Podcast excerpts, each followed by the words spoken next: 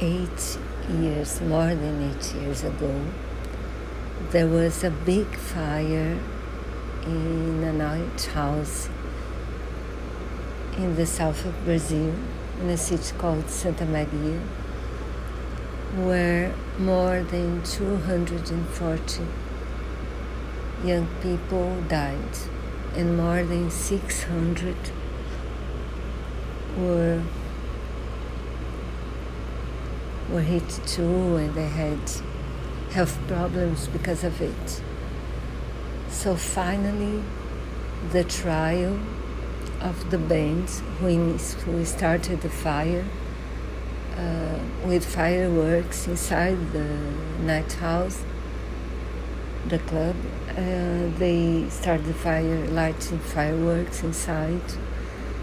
But there are no, I'm not sure if the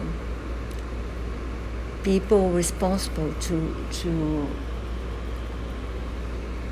seeing for the safety of the event or the safety of the club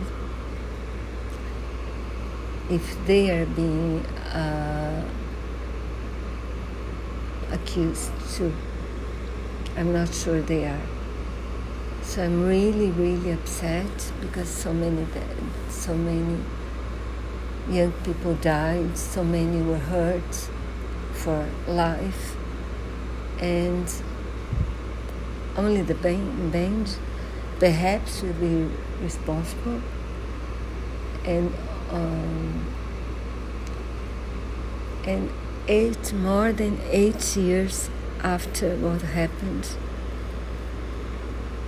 I don't think this is justice.